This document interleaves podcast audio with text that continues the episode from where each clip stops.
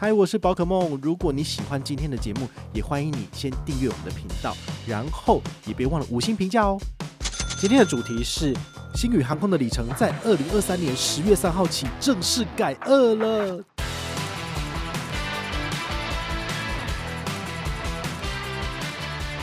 里程收费的标准还是一样高，那你就会觉得不划算呢、啊。所以这就是我个人觉得看起来真的不是很舒服了。哦，因为它是改二了，但是这无可厚非。嗨，我是宝可梦，欢迎回到宝可梦卡好哦。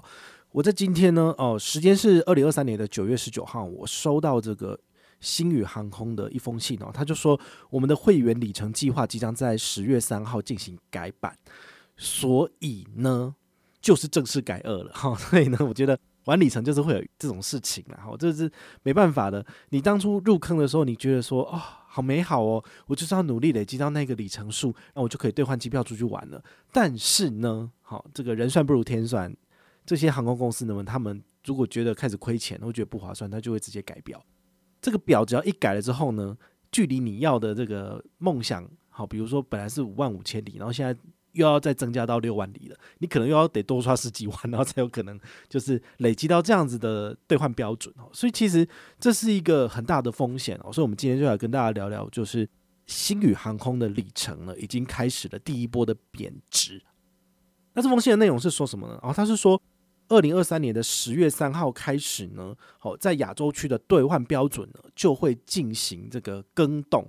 所以如果你手上有里程，那你要换票的话，请你在十月二号之前进线客服进行开票，那就会是旧制的。那旧制的话呢，商务舱在亚洲区就是五点五万，那你可以开外站来回，就是呃中停台湾有四段票。比如说你不要从台湾出发哦，你从比如说曼谷，然后出发到日本中停台湾，那你就会有四段票。第一段票呢就是曼谷到台湾，然后停了一段时间之后呢，再从台湾出发到日本，然后在那边玩大概。五六天之后再回来台湾，这是第三段，然后最后一段就是中停一段时间，可能过几个月之后，你又再去东南亚。好，这东南亚不限定于就是一定要是曼谷，你也可以去巴厘岛。好，这就是所谓的开口行程。好，那它的这个玩法其实跟长荣还有华航早期的玩法是一样的，但是今年三月跟今年五月，其实这个华航跟长荣都陆续改二了。现在呢，十月份轮到新宇改二了，呵呵，所以呢，来跟大家讲一下这个里程数的这个改二是怎么改。比如说头等舱的部分，现在这个新宇啊，它在这个台日线呢也有配这个比较高级的舱等，就是头等舱。好，原本的方案是八万里就可以兑换的，好，但从十月三号起需要十万里才能兑换。你可以想一下，十万里的里程，你如果是用长荣或者是华航的话，好，华航是要六万里啦，因为它改二了。但是长荣你可以换两个人的商务舱，诶，对不对？但是你在新宇这边就只能够一个人的头等舱。我就觉得，诶，差蛮多的，因为毕竟一个人出去玩跟两个人出去玩，其实是感觉是有差的。好，那你的呃累积的刷卡金额，因为说真的，目前以世界卡的标准来看，就是国内二十元一里，海外十元一里嘛。那这个跟长荣的极致无限卡的等级其实差不多，因为它也是国内二十元一里，海外十元一里。所以你以两百万来讲的话呢，好，这样子刷下去，大概就是可以拿到十万里。但是你累积在星宇，就是只能够一个人头等舱；但你累积在长荣，就是可以两个人的商务舱。那下一个等级叫做商务舱哦，原本是五万五千里，那现在它也调涨到六万里了。好，所以它这个六万里的里程数跟华航的需求是一样的。那长荣、华航跟新宇差在哪？就是飞机比较新啊，然后萤幕比较大而已嘛，就差在这边而已嘛。那你说什么飞安的部分有没有什么不一样的地方？其实他们都是很讲求飞行安全的公司啦，所以不用担心这个，不用特别比较。但是呢，以这个里程数的需求来讲的话，我个人觉得它的 CP 值就没有那么高了，而且现在就是只能够兑换一个人的来回票，你没有办法做外站的，外站开票，它的这个中停点是不给你的。那再来豪金舱的话呢，没有变，就是四万里。经济舱呢也改二了，经济舱原本在亚洲区来回就只要三万里，现在改成三万五千里了。所以这个三万五千里是跟什么看齐？就是跟长荣还有华航看齐啊！你就觉得说好的不学都学坏的，对不对？你想想看。长荣跟华航在全世界有多少的航线？他们有多少的飞机在跑，对不对？那你现在累积星宇航空的里程，那你就是要用它的航线来跑嘛。但是你的选择那么少，里程收费的标准还是一样高，那你就会觉得不划算啊。所以这就是我个人觉得看起来真的不是很舒服啦。好，因为它就改二了，但是这无可厚非，因为航空公司只要亏钱，他就会想办法就是改表，好，这完全是可以理解的事情。但是这就是生意人的操作手段。你如果不喜欢，你就可以考虑就是脱坑离坑，那没办法，哦。但你想想看，他们的联名卡三月一号才上线而已，结果不到半年就改二，这不是听起来很讽刺吗？那他还有一个部分是写。亚洲区到美洲区的这个来回酬宾机票标准呢，他们也有稍微调涨一下。它调涨的部分呢，呃，这个头等舱的部分，好，就台美航线二十四万里没有变，商务舱十八万里没有变，豪金舱十二万里没有变，就代表说兑换的人真的不多啊，所以他们没有很亏。但是经济舱的部分有七万里调升为十万里，哇，你想想看，十万里耶，我真的我真的不知道讲什么。但是你可以想一下哦。长荣航空它的台美经济舱航线就是十一万里，所以是不是像他之前张国伟之前的公司学习，对不对？好，十万里十一万里，这真的是我觉得好坑爹哦。对于我来讲，我刷了那么多，累积那么多，但是整个换到经济舱，我觉得这是一个不划算的部分。好，那他还有一点在注明写说，来回机票的出发地跟折返点之间呢，以及折返点至目的地中途呢，不可以停留，而且折返点跟转机点呢。与出发点的目的地的国家是不能相同的。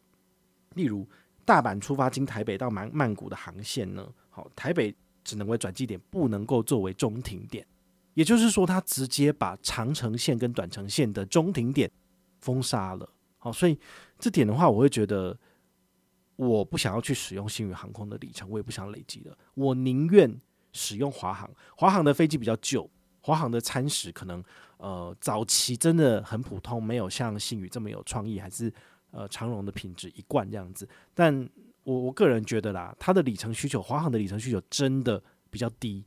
对于我来讲的话，我宁愿累积，比如说 HSBC 旅人卡的里程，那时间到了我就转进去，或者是国泰世华 Cube 卡的小数点的里程，等到我有飞行出国的需求，我就把它转进去。好，那。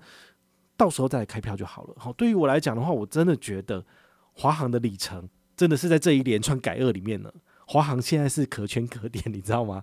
华航的里程有几个优点？第一个，没有人换票，所以你换票都有票，太惊人了。我跟你讲，前两个礼拜我才帮我姐姐、姐夫还有他们的女儿，我的侄女，就是换了去北海道玩的票，两个商务舱，一个经济舱，把这个里程就是以这个兑换序号转进去他们的账户之后呢。打电话进去客服就可以直接开票了，完全都没有这种所谓的找不到票的问题，你就会知道哇，这个用华航怎么换都有票这件事情就是感觉非常的爽。但如果你是长荣的话呢，那就不一定了，因为长荣真的台湾人最喜欢大的就是长荣，我也很喜欢长荣，所以长荣的票相对而言是炙手可热，是比较难换的。那星宇的部分，因为它没有开放这个所谓的线上查票的系统，所以你必须要打电话进去跟。星宇来做确认才能够开票这件事情哦，所以比较麻烦一点。我个人觉得，你如果有需要的话呢，请你在十月二号之前把你手上的里程数全部梭哈换掉，因为它只会越来越难换，然后这个里程数的需求越来越高。我个人觉得真的是不值一提了。好，本来我还在想说。呃，如果我结婚的话，那我努力累积到十一万里，那我是不是可以跟这我的另外一半，然后就是换个商务舱外站票，亚洲区的，就是四张票，两个人就八张票，至少十一万里还有这个价值啊？但是现在这个外站票的这个中停点都已经拿掉了，根本就完全不值得，所以我个人会觉得，真的应该要脱坑了哈。所以这个千金难买早知道，早知道的话就不要办这张卡，早知道就不要刷了哈。所以呢，我真的很正式的要跟大家讲哦，就是。不要去办星宇卡了，因为真的觉得没有那个价值。因为你累积下来的里程，其实换的这个机票 CP 值其实没有很高。因为十月三号以后，其实就改二了，然后变得跟长荣还有华航差不多。好，那这种情况之下，你当然是选择长荣或华航啊，他们的航点那么多，可以兑换的里程机票的位置也是比星宇还要多啊。好，所以这是我个人的浅见啦。哦，请大家就赶快行动吧。啊，未来的话呢，就是不要再推这张卡片了。我真的觉得实在是太糟糕了。那如果你有任何的问题或任何的想法，也欢迎你就是到粉丝页私讯我，好，或者是留言，好，或者是抖内都可以，好，我们有看到的话呢，都会在做节目跟大家回报哦。我是宝可梦，我们下一个见，拜拜。